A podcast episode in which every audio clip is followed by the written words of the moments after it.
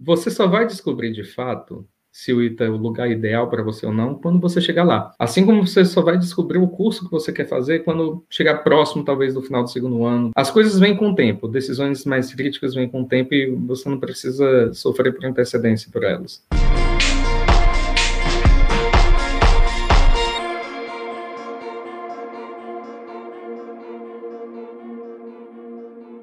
Sejam muito bem-vindos a mais um episódio da nossa série especial Iteanos que Inspiram. E nessa série eu trago aqui para você a história de um iteano, né? Na verdade, ele vem aqui e conta que tem uma, uma vida e inspiradora, tem uma história inspiradora, tá? E hoje eu trago para falar com vocês um professor universitário lá dos Estados Unidos. Ele formou no ITA e agora ele é professor universitário nos Estados Unidos, é PhD. Bom, ele vai contar essa história para nós. Vamos lá. Seja muito bem-vindo, meu amigo Felipe Bastos. Como é que estão as coisas com você aí? Meu grande amigo Bruno Werneck, um prazer estar com você. Obrigado a todo mundo que está aqui no participando. Dizendo aqui a todo mundo uma coisa que ele, o Bruno esqueceu a coisa mais importante na, na apresentação dele, que é falar que nós somos colegas de turma. Então, eu e o Bruno nos conhecemos há praticamente o quê? 19 anos, desde quando nós entramos 19 no anos. Então, mais um prazer, muito obrigado pelo convite, obrigado a todos pela, pela participação. Espero poder contribuir com alguma coisa. Vai contribuir com certeza. Sabe o que eu estava pensando aqui, Felipe? A gente podia mandar esse link lá para nossa lista do ITA. O que, que você acha?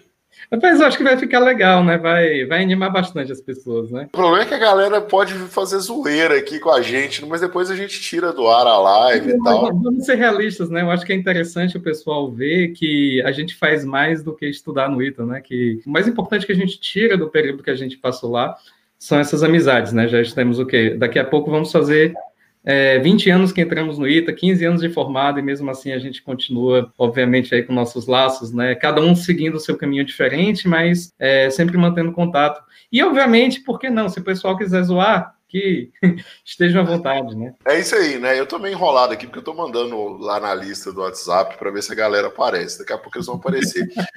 Ô, Felipe, me conta uma coisa, né? Quer dizer, eu já sei, né? Eu já conheço a vida aqui de cor e salteado. Mas o que eu queria te pedir para fazer é o seguinte: conta para nós aí como é que foi a sua história Aliás, o que, que você faz hoje? Bom, atualmente eu sou professor assistente, né, assistant professor, ah, na, na escola de business aqui da Universidade de Missouri. Eu estou aqui na a cidade onde eu moro se chama Columbia, no estado de Missouri, e eu sou é, eu estou praticamente na business school, né? Então, como professor universitário, o seu job description, né, o que você faz, é praticamente é, duas coisas, ou três coisas, é, que é pesquisa, que é a parte, digamos assim, que você tem maior pressão, né, que você tem é, pressão para publicar em journals de, de reputação elevada. É, eu, obviamente, também ensino, né, por exemplo, esse semestre estou ensinando. Também tem a terceira componente aí do trabalho de um, de um faculty, é serviço, né, que é serviço para o seu departamento, serviço para a profissão, quando você, digamos, avalia no peer review, né, quando você está avaliando o trabalho de, de um outro colega, você está prestando um serviço para a sua profissão, mas é essencialmente isso, né, atualmente eu estou,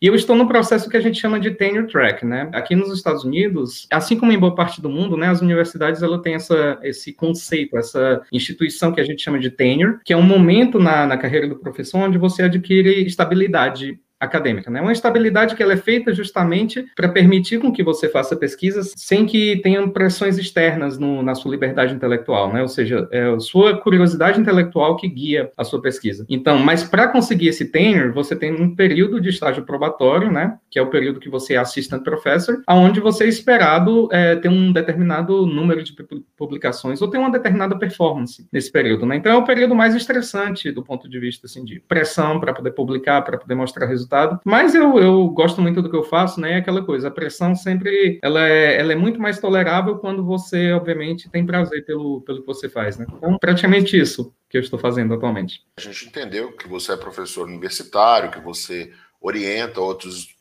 estudantes, trabalha na escola de negócios, né? Que é uma escola que forma administradores, mas no, quando a pessoa já tem mais experiência, né? O que a gente fala de MBA, você também trabalha com esse pessoal, né? Na verdade, não. A escola onde eu estou, é, nós temos um programa de MBA, mas a, a, o meu teaching, por exemplo, ou pelo menos o meu foco maior em, no, no, no que diz respeito a ensino, são alunos que, na verdade, estão num mestrado, mas é um mestrado que você faz logo após a undergrad. Então, os meus alunos, via de regra, estão, digamos assim, no nível de. É, o momento da carreira deles profissional é praticamente o momento de quem está prestes a, a começar suas carreiras, né? A sair da escola e começar suas carreiras. Claro, outras escolas, né? Principalmente escolas como, digamos, Harvard ou MIT e tudo mais, eles são mais focadas em programas como o MBA, como você bem falou, né? O MBA, ele é um programa que, via de regra, você faz não assim que você se forme, é, via de regra, você vai para o MBA quando você já tem seus três. Varia muito de escola para escola. Escolas têm, digamos assim, preferências por perfis um pouco diferentes. Mas qualquer coisa entre três anos e oito, nove anos de vida profissional é, é comum você ver pessoas, digamos assim, saindo do, é, do mercado de trabalho e voltando para a escola para adquirir um MBA.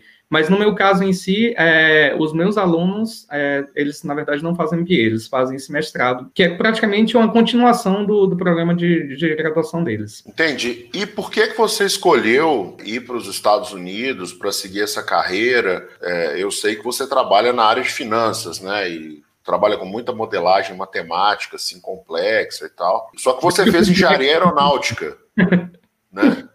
Sim, sim, exatamente. Eu deixo complexo por sua parte aí, mas. É, ah, porque eu não consigo entender. Eu já li alguns papers seus, e assim, eu não consegui entender muita coisa. Né? Da, da parte. Hã? Você continua sendo uma pessoa modesta. Ah, obrigado. Mas é o que eu não entendi mesmo. É que é mais, é mais avançado, é bem avançado, na verdade. Mas aí eu queria entender assim, por que você escolheu esse caminho, uma vez que você fez engenharia aeronáutica? Bom, é uma pergunta, pergunta bem, bem pertinente, Bruno. Na verdade, a minha transição da, da engenharia, eu diria não apenas engenharia aeronáutica, mas da engenharia mais, digamos assim, técnica ou mais clássica, como a gente conhece, para o mercado financeiro, ela ocorreu não no nível da escola, mas no, no, nível profissional, né? Ou seja, eu me formei em 2006, né? Assim como o senhor. Meu primeiro emprego foi em Embraer, foi uma experiência bem, bem rica para mim, mas eu, eu tinha um interesse em, em, aprender mais finanças, aprender mais economia, e muitos colegas nossos foram é, trabalhar no mercado financeiro, e eu vi, pelo menos na área de, de risco, uma área onde seria técnica, ou seja, teria os, os requisitos que eu gosto, e ao mesmo tempo é, seria no mercado financeiro, poderia aprender outras coisas. E aí foi quando eu transicionei minha carreira da Embraer para o Itaú. E aí meu plano até então era de fato é, continuar minha carreira no Brasil, né? Continuar, digamos assim, não tinha planos, pelo menos a princípio, nem de voltar para a escola, nem de, digamos assim, de largar a vida profissional para voltar e fazer algum MBA, alguma coisa no, no caminho, não estava nos planos. Mas aí quando foi mais ou menos 2010, 2011, eu, eu comecei a ter a ideia de mudar de país mesmo. Eu estava querendo ter uma experiência diferente, eu já estava casado, querendo uma experiência diferente para para minha esposa e também, principalmente, para os meus filhos que estavam por vir, né? Hoje eu tenho dois filhos, mas na época não tinha e gostaria de mudar. Então, a minha transição foi mais assim: eu pensei que a, a, o caminho para mudar aqui para os Estados Unidos seria via escola, né? Seria aplicando para algum programa, é, digamos assim, mais profissional na área de finanças, que era o que eu gostava. Daí eu, eu estaria, digamos assim, simplesmente, né? O plano, o plano inicial seria trocar Faria Lima por Wall Street ou seja, continuar no mercado, mas mudar apenas o, o país onde você mora. Né? Mas ocorreu que quando eu comecei a fazer meu mestrado, né, e aí eu, eu por óbvio, eu apliquei para programas de mestrado, não passei em alguns, passei em outros, como, como normalmente ocorre, e quando eu vim para fazer o meu programa de mestrado em Cornell, eu comecei a, a, descobrir mais sobre a carreira acadêmica, né, que aqui, infelizmente, no Brasil não tem a valorização que eu acho que deveria ter, por diversos motivos, e aí seria uma conversa toda a gente entrar nesses, nesses motivos, mas é, eu comecei a me interessar pela carreira acadêmica, eu, o meu pai é professor universitário também, então eu, eu sempre tive a ideia do que seria a, a, carreira, mas não como seriam os incentivos, como seriam, digamos, como seria a vida de um acadêmico, não estando no Brasil, mas estando aqui, né? E aí foi quando eu decidi assim, olha, se eu quero quero seguir carreira acadêmica, o, eu, não existe ser professor, pelo menos não nessa, nessa rota que vai para o tenure, não existe a carreira de professor sem um PhD. Para você pleitear uma carreira é, acadêmica como tenure track, você tem que ter um PhD. Então, eu apliquei para o PhD na mesma, é, apliquei também para vários programas, mas eu tive sorte de ser admitido em Cornell, que era onde eu já estava. Aí a escolha fica mais fácil, né? Porque você já conhece a cidade, você já gosta do ambiente, você já tem amigos na cidade. Então, eu simplesmente continuei lá em Cornell, terminei meu PhD em 2018. E aí, quando você está para terminar o PhD, o que normalmente você faz é você é, vai para o job market, né? Você vai para o mercado acadêmico de, de trabalho trabalho, né? Onde universidades diferentes e, e candidatos diferentes estão tentando fazer um match, então tentando, digamos assim, ver os interesses em comum, se faz sentido ou não essa pessoa ser contratada, né? E aí eu tive sorte de, de receber uma oferta aqui da Universidade de Missouri, gosto muito do, dos meus colegas, teve uma química muito interessante entre o que eu gostava de fazer, o que eu, a minha agenda de pesquisa e o meu departamento. Então, e a cidade é muito, é muito legal também, ou seja, eu, a gente chama college town, né, cidades que são cidades universitárias, né, como o nome próprio diz. São cidades bem vibrantes, né, tem uma população universitária forte, são cosmopolitas na maioria dos casos, né, tem gente de praticamente todos os países do mundo. E via de regra são bem diversas culturalmente. Você tem, sei lá, restaurante chinês, tailandês, mexicano, etíope, e por aí vai, etíope, né? E por aí vai. Então, é, você, é, eu gosto do ambiente de Town, então minha mudança de Cornell, que é uma universidade que fica em Ítaca, que é uma cidade lá no upstate New York, ou seja, bem, bem frio e, e, bem distante de outras cidades grandes, mas é uma college town. Também mudança de Ítaca para Columbia, Missouri, que também é uma college town, ela foi bem, é, eu diria, suave. Obviamente, assim, clima é um pouco diferente, as pessoas são, obviamente, é, não são as mesmas pessoas, mas é, com muita coisa em comum. Então, foi aí que eu cheguei onde eu cheguei. Entendi. Agora, é, assim, a gente, a, a gente sempre fica curioso, as pessoas ficam curiosas, né? Porque a gente faz engenharia, né? Eu até fui para a Embraer junto com você, a gente estava na Embraer, não sei se você lembra. Claro. De vez em quando a gente encontrava depois para ficar conversando, a galera do ITA, né? Bom, tem coisa que a gente não pode falar aqui, né? Porque. Lógico, lógico. Né? Conversa de universidade a gente deixa para falar mais no offline, vamos dizer assim. Coisa engraçada que aconteceu na faculdade. Outro, outro dia eu entrevistei, outro dia não, essa semana, quarta-feira, eu falei com o Leonardo Ostan, né? Então foi difícil segurar assim para não contar nenhuma história engraçada, né? Mas a gente segurou, a gente segurou. Me admiro por isso. Eu não teria conseguido. Ele contou aí como que foi a história dele para a NASA e tal. Você tava com, com a galera no, no MIT durante o ITA, né? Não teve uma. Você foi com o pessoal pro, pro MIT? Eu, no conta, meu. Conta essa história aí. Ah, foi uma experiência, foi a primeira vez, para ser sincero, que eu saí do Brasil. Tinha 22 anos de idade, é, e o que aconteceu, né? O curso de aeronáutica, eu não sei como as coisas estão hoje no ITA, eu acho que eles estão mais abertos a alunos fazerem um semestre no exterior, ou um semestre, um ano. Eu já ouvi falar que o ITA estava com uma, uma, parceria com a École Polytechnique na França, que é uma das melhores, se não a melhor escola de engenharia da França. Então, isso são experiências muito boas, né? No, no meu caso, o que aconteceu, né? Tinha, é, eu acho que o primeiro aluno do ITA a fazer uma, uma certa, digamos assim, um estágio no exterior, ou pelo menos um semestre fora, foi um, um aluno da turma de 2002, que, se eu não me engano, ele foi para a Inglaterra. Não lembro agora qual foi a universidade, mas foi para a Inglaterra. E aí o que aconteceu? Em 2004, a turma de aeronáutica começou a mandar alunos para a Alemanha e para a França. Para a França, especificamente para Toulouse. Toulouse é como se fosse São José dos Campos da França, né? É um polo aeronáutico forte lá. E eles foram para uma escola chamada Supay se não me engano, que é uma escola muito boa, né? E pessoas indo para a Alemanha também, né? E eu acho que eles notaram que estava sendo positivo para os alunos, com certeza, e positivo para a escola, né? Você, você tem uma experiência durante a graduação de morar no exterior, conhecer outras culturas, trabalhar num ambiente onde as pessoas não estão falando o seu idioma. Isso aí é muito enriquecedor para qualquer pessoa, independente se você quer ser engenheiro, ou se você quer ser consultor, ou trabalhar no mercado financeiro. Para você, como pessoa, eu costumo dizer que a sua carreira é, uma, é um apêndice da sua vida pessoal. Né? Não tem como você colocar a sua carreira na frente dela, porque, no fundo, a forma como você se relaciona com as pessoas no, no, seu ambiente de trabalho, ela reflete com o que você é como pessoa. Né? Então, como pessoa, é uma experiência muito enriquecedora para qualquer aluno de graduação, seja do ITA, seja é, de qualquer escola no Brasil. Vale muito a pena você, se você tiver essa oportunidade, faça. E eu, é, junto com o o Alexandre, né? A gente tenta não falar os apelidos. Eu, junto com o Alexandre e a Karina, nossa colega também de turma, nós fomos para o MIT, trabalhamos com professores diferentes, mas e ficamos períodos diferentes. A Karina foi logo mais no começo do ano de 2006, ela, ela ainda teve que voltar para fazer o, o primeiro semestre, né, da, do ano de 2016, é, o tempo passa, a gente acaba não pensando, porque no caso a, a Karina fazia engenharia mecânica e a mecânica não tinha liberado o primeiro semestre, eles liberaram o segundo semestre para você fazer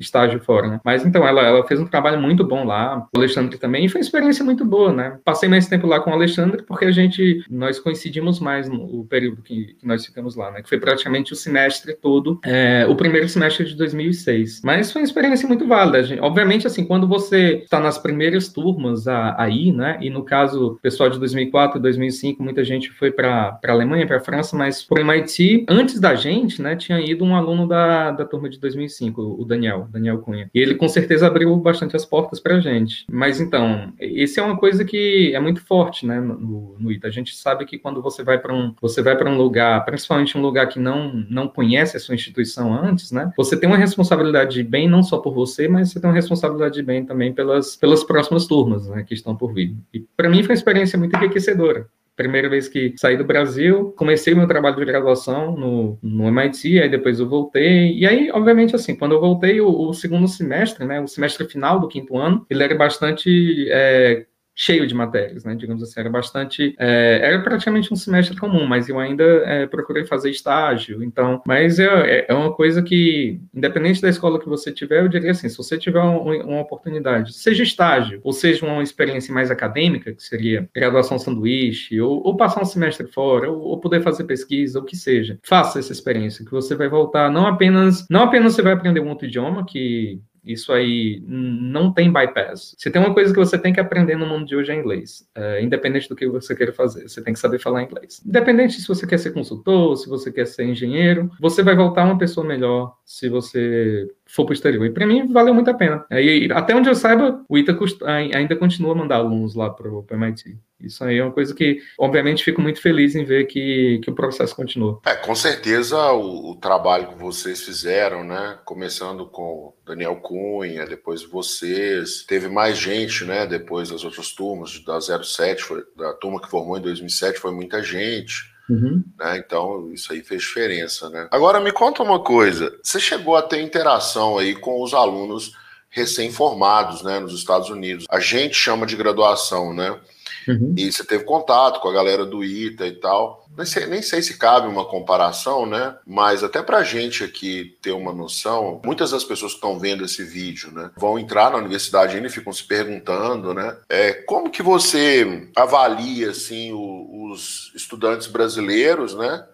Das, das principais universidades e os, os estudantes americanos das principais universidades, porque talvez até por um, um, um pouco de, de excesso de modéstia, assim, você nem comentou que Cornell é uma das principais universidades do, do, do, mundo, né, na área de finanças, né, a universidade que você está também é, então você deve ter contato aí com muita gente boa, né? Como que você avalia, assim, o pessoal que você conhece aí com o pessoal que você conheceu aqui no Brasil? Eu acho, Bruno, que a diferença maior, é, talvez não muito nos alunos em si, porque quando você começa a comparar alunos, tem, tem muito o fator idiosincrático, né? Cada pessoa é uma pessoa diferente, você vai ter aquela pessoa que é mais determinada ou menos determinada em qualquer lugar do mundo que você for, né? Eu diria que, assim, a cauda direita da distribuição, né, que é, digamos assim, o pessoal que é extremamente driven, né, que é extremamente focado e que tem um objetivo e segue aquele objetivo, pessoas assim como você, é, essa cauda direita ela vai ser excepcional, independente de qual país que a gente está falando. A questão que eu acho, digamos assim, mais diferente, agora falando mais assim institucionalmente, né, é que as universidades aqui elas têm, eu acho que é, de certa forma uma filosofia de que, olha, o programa de undergrad ele não é um curso em si, ou seja, você não entra numa faculdade porque ó, eu vou entrar aqui porque eu quero ser engenheiro aeronáutico, ou eu vou entrar ali porque eu quero ser engenheiro civil, ou porque eu quero ser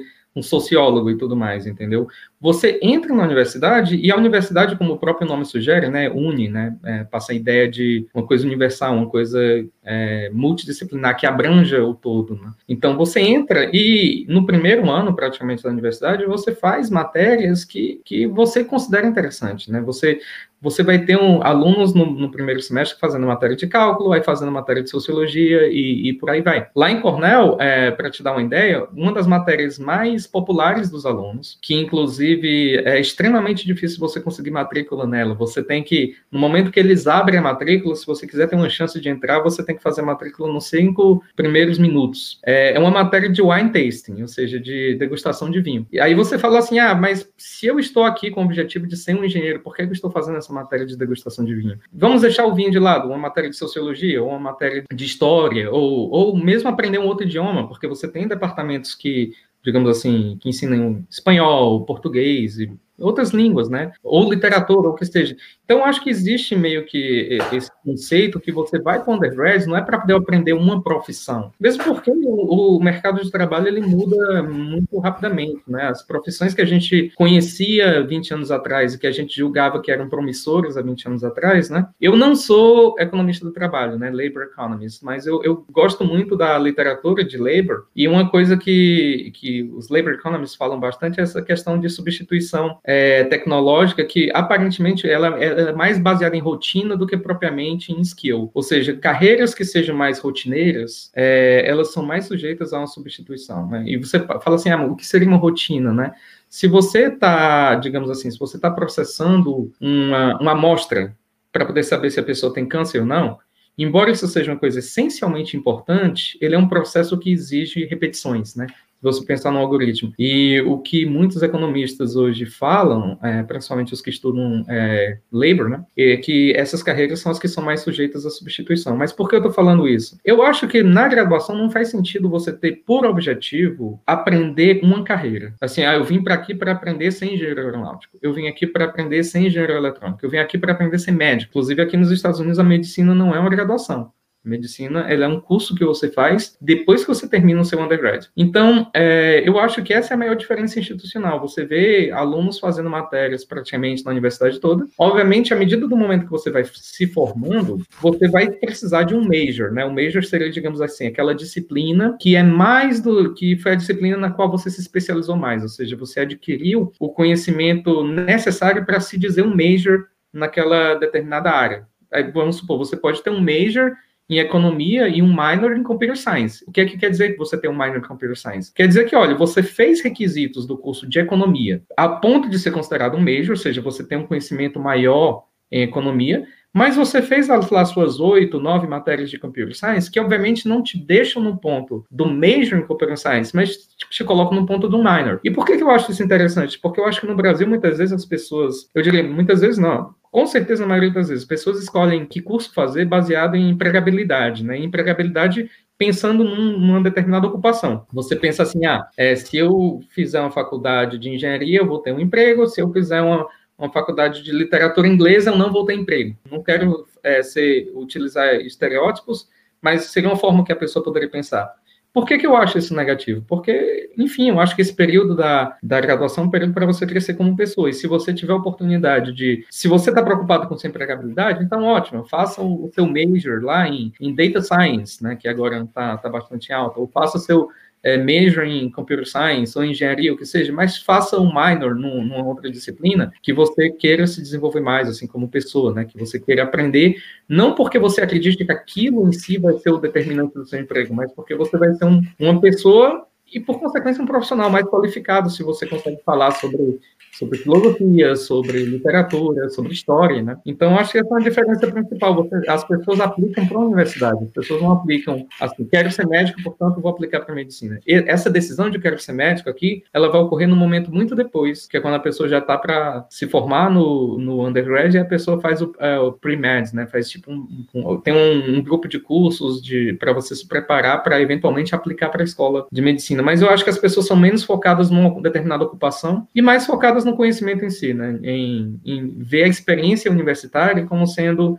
um momento onde você cresce em conhecimento, não necessariamente um momento onde alguém está te ensinando a fazer alguma coisa. Por quê? Porque essa alguma coisa que alguém pode estar te ensinando hoje, daqui a cinco anos, não falo nem 20, daqui a cinco anos pode ser uma coisa irrelevante. Diria que é esse a maior diferença que eu vejo entre a, a, forma como as universidades aqui funcionam e como no Brasil funciona. Isso independente de ser, de, de, de, estarmos falando de universidades muito boas ou mais no, no range intermediário. É uma filosofia como um todo diferente. Pelo jeito que você falou, parece até uma questão mais cultural, né? Que vai além da universidade, é uma coisa do país, assim, né? Que foi acontecendo, acontecendo e e é desse jeito, né? É mais ou menos por aí.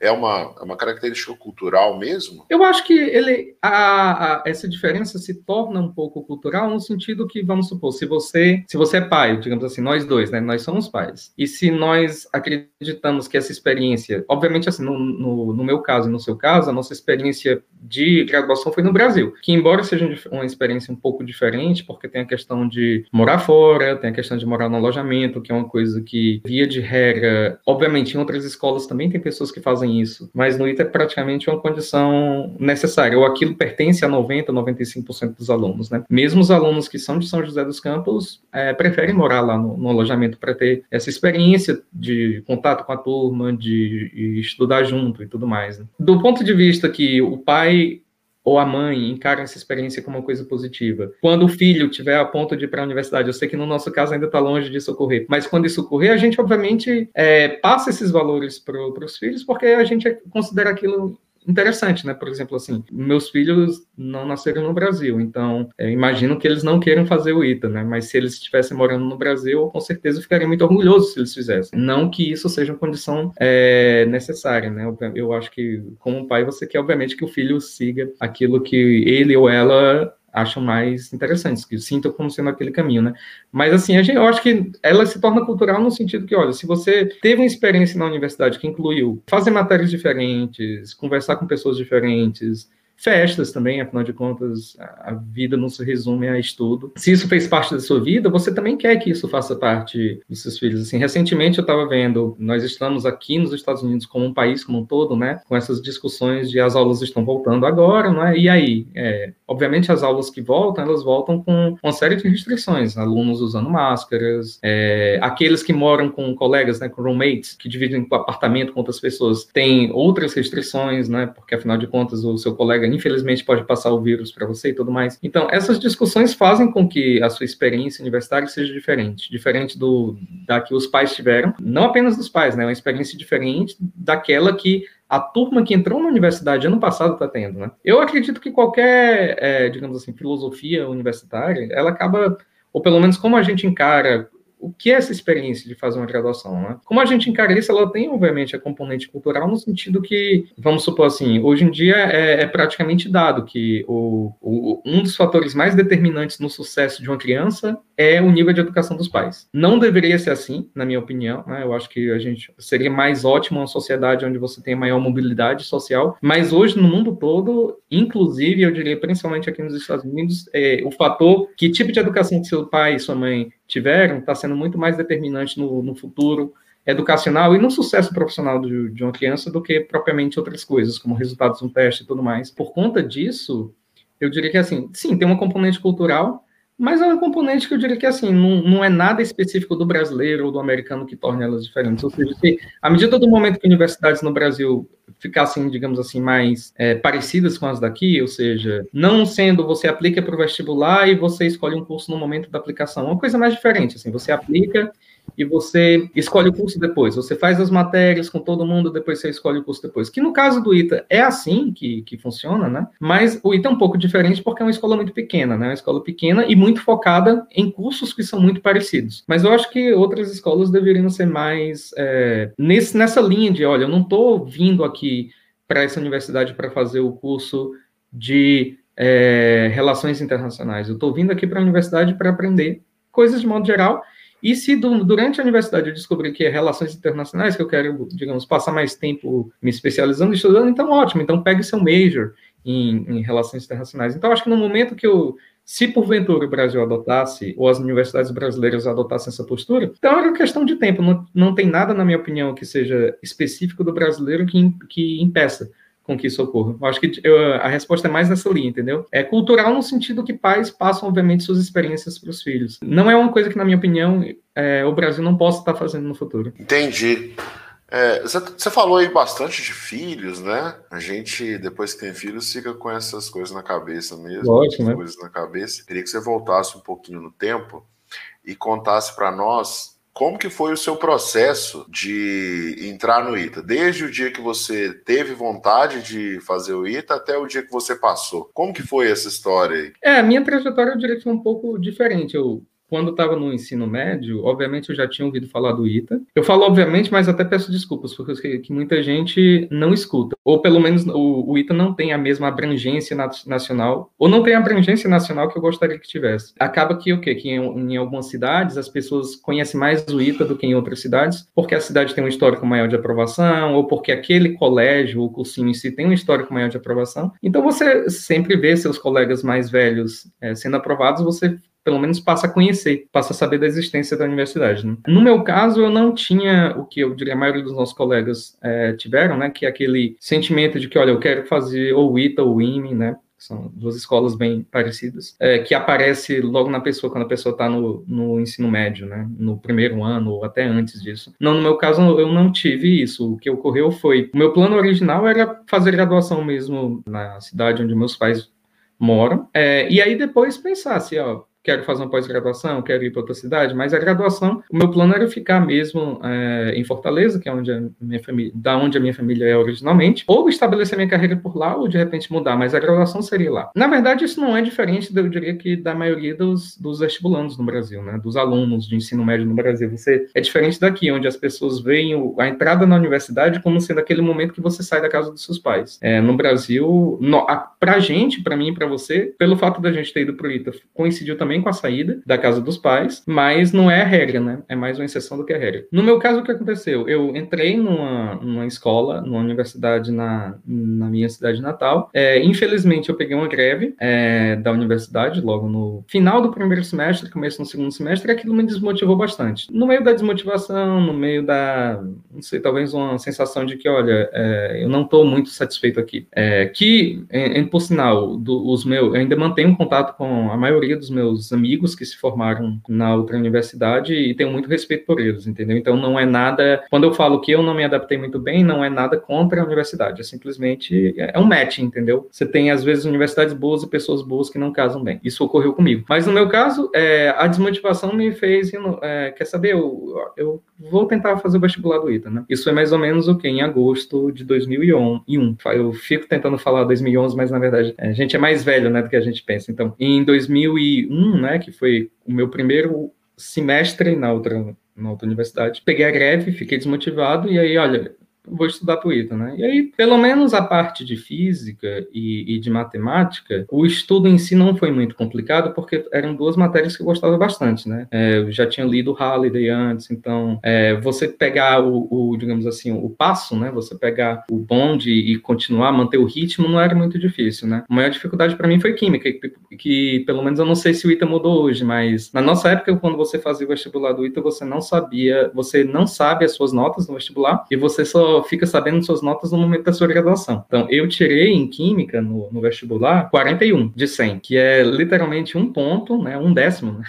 acima do, do, da nota de corte de 40, né? Então, por muito pouco eu nem faço o suficiente para passar. E química foi de fato a matéria mais desafiadora para mim. Obviamente, passei aí de agosto até o dia do vestibular, focado mais em química do que em todas as outras matérias juntas, né? E aí, bom, felizmente deu certo, foi aprovado, e aí você tem aquele choque, né? Porque, olha, pensei em fazer o vestibular, é, fiz meio que sem compromisso, passei agora. Como que vai ser? Então, foram três semanas entre, ó, foi no dia 27 de dezembro de 2001, que a gente recebeu a notícia da aprovação. E a gente se apresentou no ITA no dia 20 de janeiro de 2002. Na verdade, eu fui um dia antes, muitas pessoas vão antes, obviamente, porque o dia 20 é o dia que você de fato está lá, né? Que você recebe as primeiras instruções de como vai ser e tudo mais, né? Quando você começa a fazer o CPUR. Então, é, mas do dia 27 ao dia. Até uma semana antes de de fato viajar, eu fiquei naquela dúvida. E aí? Como se de repente sua vida tivesse sido chocada, né? Você recebe um choque de expectativas e você pensa, pô, não, não tinha planejado isso, né? Mas aí quando eu fui, né, é, eu diria que assim, obviamente excluindo minha vida pessoal, né, pensando assim na minha vida profissional, coisas que não dizem respeito, obviamente, a casamento e filhos, foi com certeza a melhor decisão da minha vida ter ido pro ITA.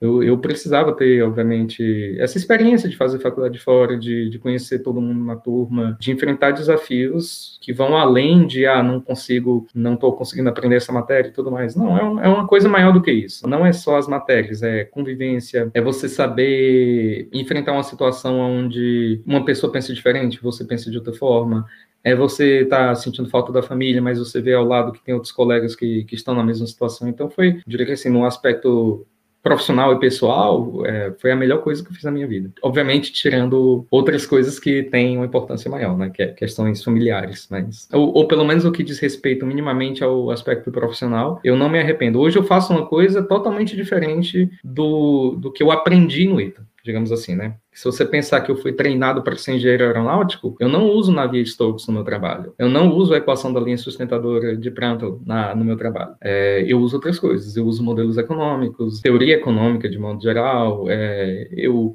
talvez a única coisa que eu aprendi no ITA que eu uso no meu trabalho hoje é você fazer uma regressão linear, né? Que isso é, é estatística básica, né? Que a gente aprende no segundo ano, no segundo ano do curso fundamental. Mas é aquela coisa, não importa, entendeu? É, é e, e entra um pouco naquela discussão que a gente estava tendo sobre por que você vai para a universidade, né? O fato de eu ter aprendido aeronáutica, o Bruno, por exemplo, fez eletrônica. Mas o que a gente faz hoje, se ele tivesse feito aeronáutica e eu tivesse feito eletrônica, não teria feito diferença alguma. Ele continuaria sendo o empreendedor que ele é, agora fazendo esse trabalho é, muito bacana com o quadro. Eu provavelmente teria feito a mesma coisa que eu hoje estou fazendo, entendeu? Bruno ter estudado mais Maxwell do que eu é mais um luxo dele do que propriamente algo que determine uh, o que ele faz hoje. É, Maxwell é uma parada assim que eu nunca aprendi de verdade. É, eu não aprendi isso direito. Teve até uma história engraçada que eu estava uma vez dando uma aula particular em Belo Horizonte. Tava no ITA ainda. E eu fui na casa do aluno, da aula, né? E os pais dele eram engenheiros da Embratel, engenheiros eletrônicos, né? E eles falaram assim: ah, você é do ITA, né? Você deve ser muito bom em matemática, física. Você. Quais são as equações de Maxwell? Eu falei, putz, eu não sei, eu pensei, né? Vou blefar. Fala do teorema de Gauss, fala do teorema mas... de Gauss que você usa para mudar da forma integral para a forma diferencial das equações de Maxwell. Então, aí o que, que eu falei? Eu falei assim, mas você quer saber na forma diferencial ou integral? Aí o cara falou assim, não, pode deixar. E foi embora. Mas eu não sabia nenhum das duas. Muito bom, muito Eu só bom. sabia que tinha, né? Uhum. Essa é uma das histórias, né? Engraçadas, assim, mas mais leves. Me conta uma coisa. Você falou aí do ITA e tal. É, o que, que mais te marcou? O que, que mais te marcou durante o tempo que você esteve no ITA? Ah, com certeza foram as amizades que eu fiz. Conheci pessoas de, de várias turmas, de Hoje é um pouco estranho falar assim, olha, conheci pessoas de todos os cantos do Brasil, né? Hoje eu conheço pessoas de vários cantos do mundo, né? Mas na época o Brasil era um mundão, né? Sei lá, o meu universo se restringia à cidade de Fortaleza, no máximo ao estado do Ceará, e de repente você conhece pessoas de praticamente todos os, os estados do Brasil, né? Então, fizemos grandes amizades, né? Tipo assim, é diferente, a forma como eu falo com você, você fala comigo na entrevista, hoje é totalmente diferente. É, vai além do fato da gente ter feito matérias em, em, conjunto, entendeu? Que na verdade a gente nunca fez, né? Você, no fundamental, era de, uma turma diferente da minha, embora a gente entrou no mesmo ano, né? e depois fomos fazer cursos diferentes, mas é aquela coisa, quem se importa com isso, né? A gente, a gente coincidiu cinco anos de ITA e temos muitas histórias que, obviamente, são censuradas, a maioria delas, mas que elas marcam a gente. Por exemplo, assim, hoje em dia você vê que praticamente nós, todos os nossos colegas decidiram seguir caminhos distintos, né? Tem muita gente que está no mercado financeiro, tem gente que ainda trabalha com engenharia, tem gente que foi para consultoria, tem gente que está em posições de lideranças em empresas, em setores diferentes, tem gente que está no governo, tem gente que está é, na academia, que é o meu caso, né? Mas independente, tem gente que é empreendedor, o seu caso, né? Empreendedor em educação, que é uma coisa que eu acho que tem muita oportunidade para ser escalada, né? Obviamente, agora eu, eu estou ensinando o, o, padre a rezar, né? Estou falando de educação para um expert como você, mas eu acho que é um setor que tem muita oportunidade de, de escalabilidade. É, você está fazendo um trabalho muito bom. Então, a gente, acho que eu, eu nunca experimentei, eu nunca passei pela situação onde algum de nossos colegas está se dando bem, ganhou um prêmio, ou fechou um deal, ou o que seja, entendeu? Teve um, digamos assim, teve uma notícia boa na vida profissional e as outras pessoas se sentem, digamos assim, chateadas com isso. Não. Isso é uma coisa que a gente nunca passou, entendeu? Eu,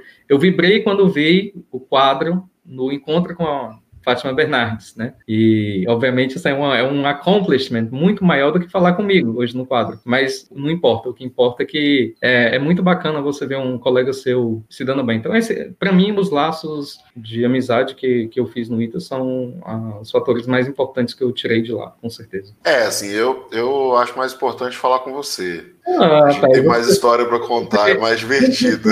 Não precisa falar isso, meu cara. Não, mas é verdade, né? Teve até aquela vez, teve uma vez, né, que a gente foi lá para Nova York, né? Uhum. Ah. E a gente se encontrou. É, e aí a gente. Até minha mãe vai ficar brava, né? Porque ela não gosta que eu, eu vou falar baixo aqui.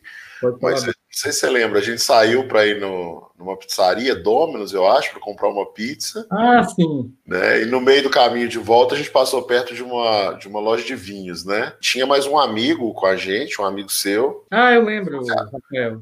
Vamos levar um vinho. Aí você perguntou, ah, qual que vocês gostam e tal. Eu sei que no final a gente acabou levando três vinhos. Eu tomei uma garrafa, você tomou outra.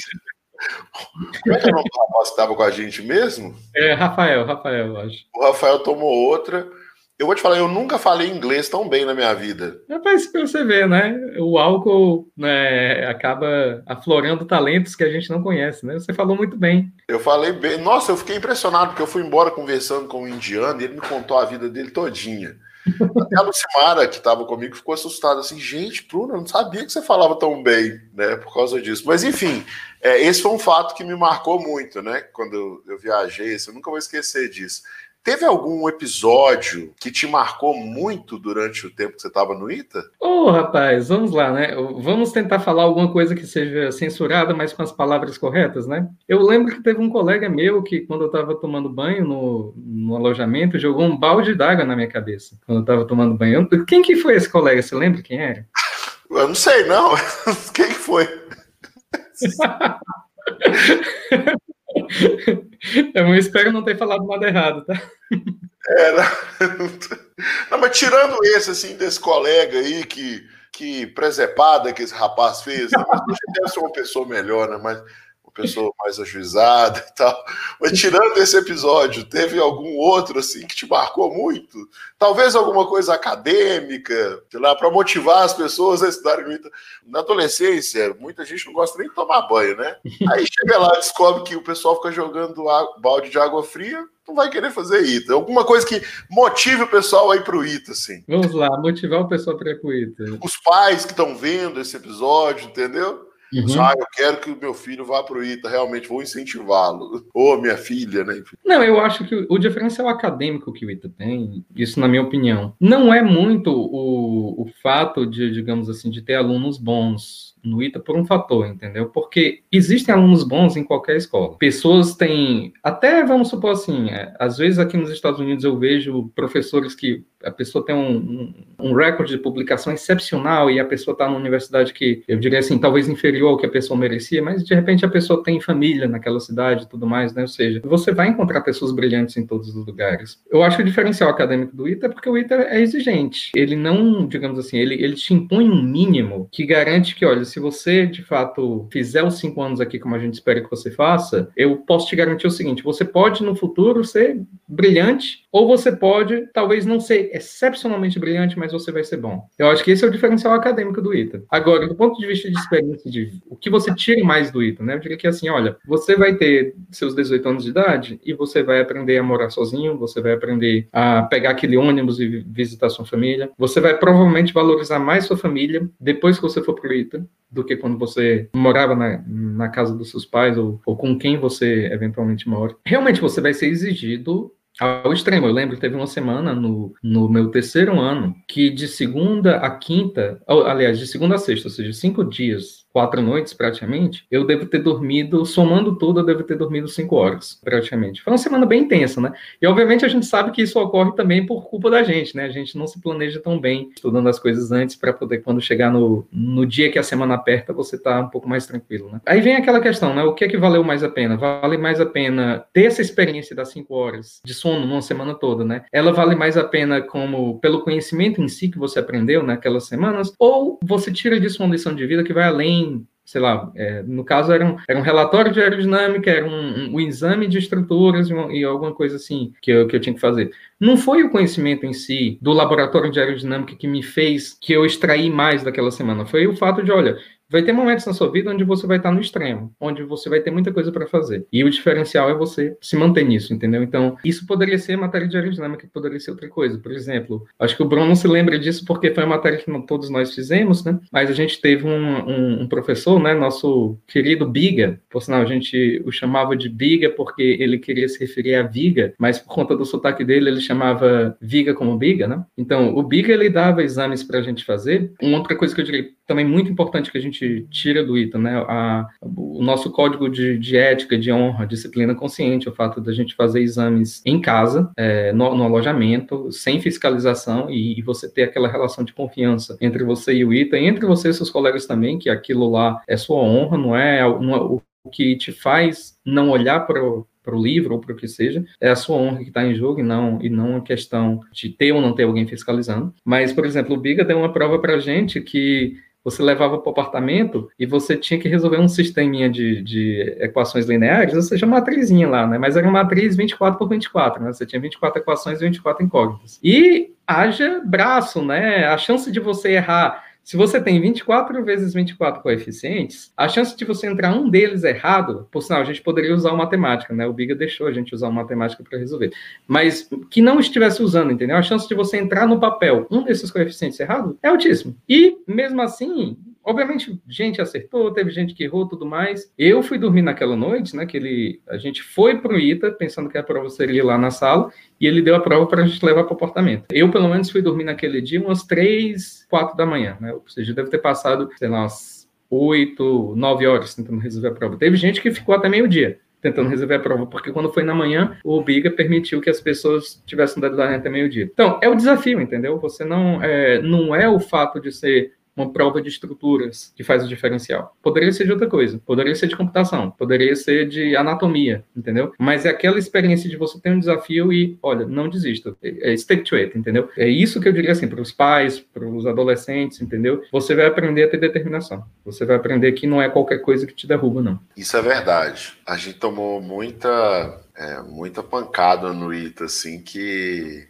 que hoje a gente olha para trás até ri um pouco, né? Aquilo deixou a gente mais, mais preparado, né, para alguns problemas que, que surgem na vida. Dá coragem também, né, para você tentar umas coisas diferentes, né, meio fora do padrão, assim. Você estava super bem no mercado financeiro, largou tudo para fazer um mestrado nos Estados Unidos, né? Já tinha, já tinha o quê? Uns quatro anos de formado, pelo menos? Três? Tinha, é, cinco anos de formado, praticamente, quando eu vim para aqui, né? Cinco anos. Então, cinco anos de formado, a galera tá em outra vibe, né? A maioria, assim. É o momento que as pessoas hoje estão aplicando para fazer MBA ou voltando do MBA, né? Em muitos casos, ou, ou continuaram no Brasil e decidiram, já estão numa posição posição de maior liderança. Então, é um momento, digamos assim, lógico, é, eu diria que é um momento praticamente limite de você tomar uma decisão mais extrema de mudança de carreira, né? É muito mais difícil você decidir mudar drasticamente para outro país, né? Quando você tem, digamos assim, 45 anos de idade, filho em época de vestibular, tudo mais, né? Ou filho no segundo grau no, no ensino médio, porque aí você tem toda uma estrutura familiar que te impede de fazer uma mudança mais sorte. Mas, enfim, eu acho que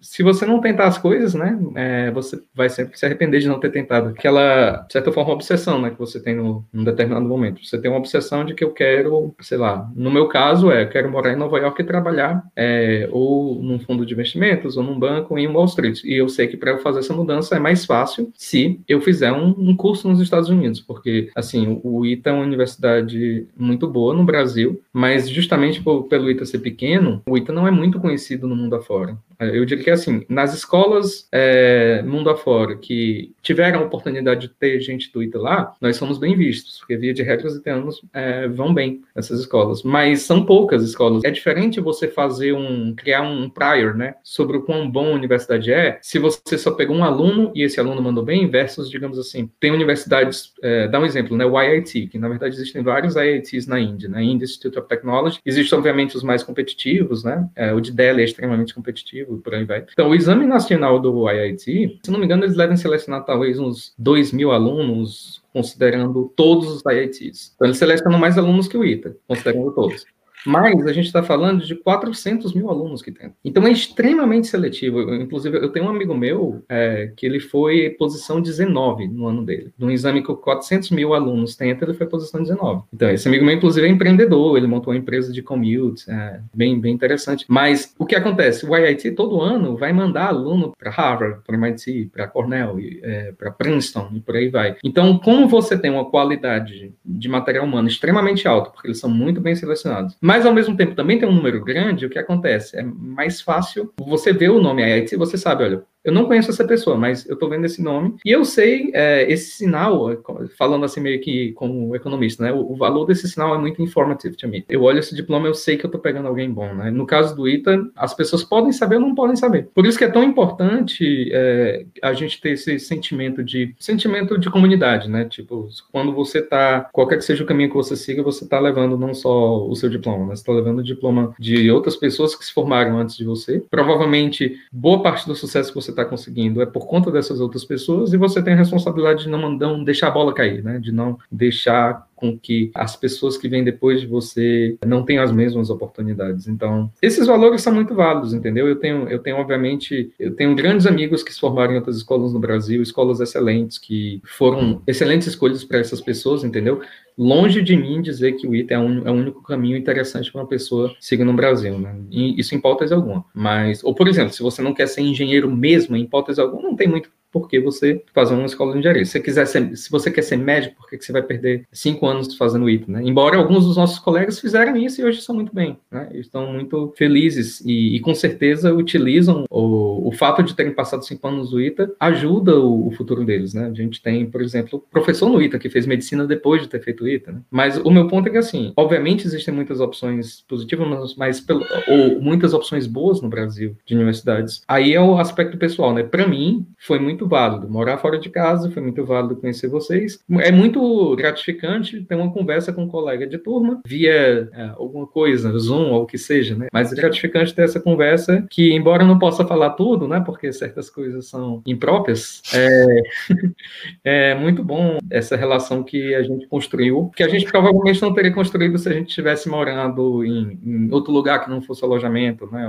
Se o, a componente sair de casa não fosse comum a mim e a você, né? É verdade, é verdade. Tem umas perguntas aqui. Teve uma pessoa que fez três perguntas e duas delas você respondeu, né? Quanto o ITA exige de estudo, aí você deu alguns exemplos. Ele perguntou sobre os professores e algo inesperado. E você falou o caso do, do Biga. Agora, tem uma pergunta que você não respondeu, que é a seguinte: hein? pergunta do Alberto. Em algum momento durante o ITA, você pensou em desistir do ITA, sair do ITA e fazer outra coisa? Eu diria que na primeira semana, né, que é a semana que você sente aquele choque, é, você foi acostumado a dormir 18 primeiros anos da sua vida, né? Você dormiu na sua casa, de repente você abre o olho e você está no alojamento, né? É, e você está com pessoas que você não conhece e tudo mais, né? Aquele clima de passando no vestibular, todo mundo com o cabelo cortado, mas então é um momento que você balança um pouco, pelo menos eu balancei. É, eu não sei se eu teria balançado se eu tivesse a ideia de ir pro ITA bem firme desde, digamos assim, do segundo grau, né? Que no meu caso foi uma coisa meio que inusitada. Mas é, esse é o momento que você tem que contar com a ajuda da sua família.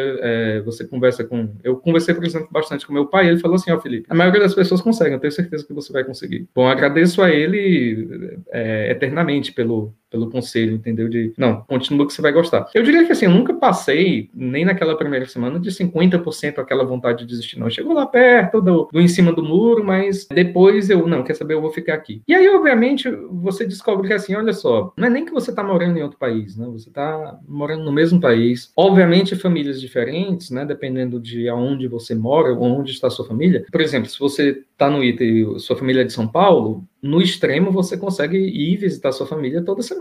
Chega o final de semana, você vai lá, visita sua família e volta. Então não é tão penoso como, digamos, uma pessoa que vem de Belém, ou de Fortaleza, ou de Manaus, né, que é bem mais distante. E, obviamente, algumas famílias são mais abastadas, né, tem como ir, permitir que um filho passe semaninha em casa tudo mais, outras é, não têm as mesmas condições, então você acaba ficando mais tempo lá. Mas eu diria que, tirando essa primeira semana, olha, depois que eu decidi isso aqui que eu quero, eu gosto daqui, eu me sinto bem aqui, entendeu? Aí foi tranquilo. Entendi, entendi. A gente tá, tá até avançando aqui, agradeço em primeiro lugar pelo tempo que você separou para falar com a gente, né? Com a situação de Covid, tem família, tem trabalho. Então, para não tomar muito mais o seu tempo, né? Você não está tomando nenhum tempo, para mim é um prazer. Que bom, fico feliz. Mas assim, te agradecer e pedir para você de alguma maneira, passar um, uma mensagem para aquelas pessoas que, que querem prestar o ITA e que, de repente, não sentem aquela confiança ou têm alguma dúvida. O que, que você diria para essas pessoas? Eu diria que, olha, você só vai descobrir de fato se o ITA é o lugar ideal para você ou não quando você chegar lá. Assim como você só vai descobrir o curso que você quer fazer quando chegar próximo, talvez, do final do segundo ano. As coisas vêm com o tempo, decisões mais críticas vêm com o tempo e você não precisa sofrer por antecedência por elas. No momento do vestibular, eu diria que é o momento, talvez, de é, a situação maior de ansiedade do, do vestibulando é: e aí, vou, vou passar ou não vou passar, né? Então, eu diria que, assim, ó, primeiro, descubra como você funciona, qual é a forma melhor que você aprende, né? Cada pessoa aprende de uma forma, tem gente que gosta de fazer resumo, tem gente que gosta de assistir as aulas repetidamente, tem gente que assiste uma aula uma vez e gosta de logo fazer exercício. O que eu diria é, descubra como você funciona, né? Se descubra primeiro antes de começar a estudar. Uma vez que você sabe como que você assimila melhor o seu conhecimento, não desista, porque é, uma vez você tendo a aprovação, você vai... Eu seria leviano se eu falasse, você vai adorar, porque pessoas são diferentes. E como eu falei, né? Tem pessoas que seriam muito mais felizes em outras escolas do que no ITA, e vice-versa também. No meu caso, eu não fui muito feliz numa instituição antes e depois eu mudei é, para o ITA e gostei bastante. Eu diria que com a chance boa, se você está pensando em fazer o ITA agora, com a chance boa, é, probabilidade alta, é, você vai gostar. Você vai ter uma experiência muito bacana lá. E aí, se você gosta de aulas online, né? E, por exemplo, eu agora, na minha própria matéria, né? Eu estou gravando vídeos, eu estou me adaptando a essa mudança tecnológica que todos nós somos forçados a fazer no meio da, da pandemia. Mas eu falo, eu tive a experiência muito aí prazerosa e, e, surpreendente de ver as aulas do quadro. Depois, quando a gente terminar esse call, eu vou perguntar para o Bruno como é que ele faz para poder escrever no, no quadro como se tivesse um vidro, assim.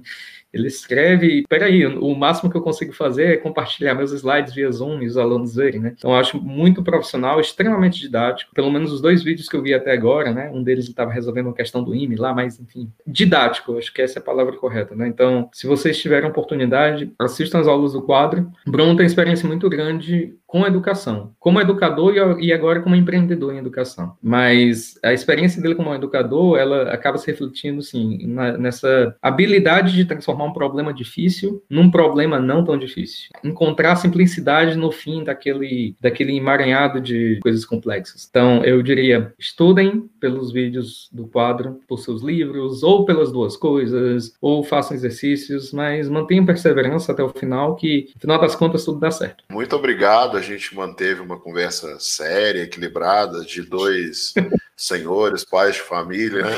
Eu vejo muito programa de futebol, né? E às vezes eu vejo uns programas que os jogadores ficam conversando e, e eles meio que conversam em códigos, assim. Um fala uma coisa, aí o outro ri, o apresentador fica lá olhando, assim, para um lado e para o outro. É mais ou menos a gente, né?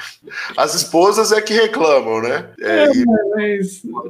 as, as, meninas estão os namorados, porque a gente, a gente, conta sempre as mesmas histórias, né? Do mesmo jeito e do mesmo jeito. Marca bastante, né? O, não só pra gente, né? Existem. É... Existem teorias que falam que os anos da universidade são que os, acho que os psicólogos chamam de formation years, né? São os anos que você se forma como pessoa. Tanto que, por exemplo, assim, você pode até fazer um curso depois, por exemplo, eu fiz eu, tenho três diplomas de Cornell, né? Eu, no fundo, quando você faz o PhD, você ganha um outro mestrado também, né? Então, tipo assim, eu considero Cornell o lugar que me formou como cientista, mas o ITA foi o lugar que me formou como profissional, como pessoa, entendeu? Então, é uma relação muito diferente a relação que você tem com sua escola de graduação e a relação que você tem com outra escola que você vai eventualmente fazer um curso depois, entendeu? Mas é um curso que você já vai formado como pessoa, entendeu? Então, esses anos da, de, sei lá, seus 18 aos 25 anos são os anos que a gente forma nossas fundações, né? Que segue nossa vida adulta, para a gente esse período foi muito marcante, né? Então, por isso que a gente conversa aí com, com os códigos que ninguém entende, né? Mas depois, tudo bem, a gente pode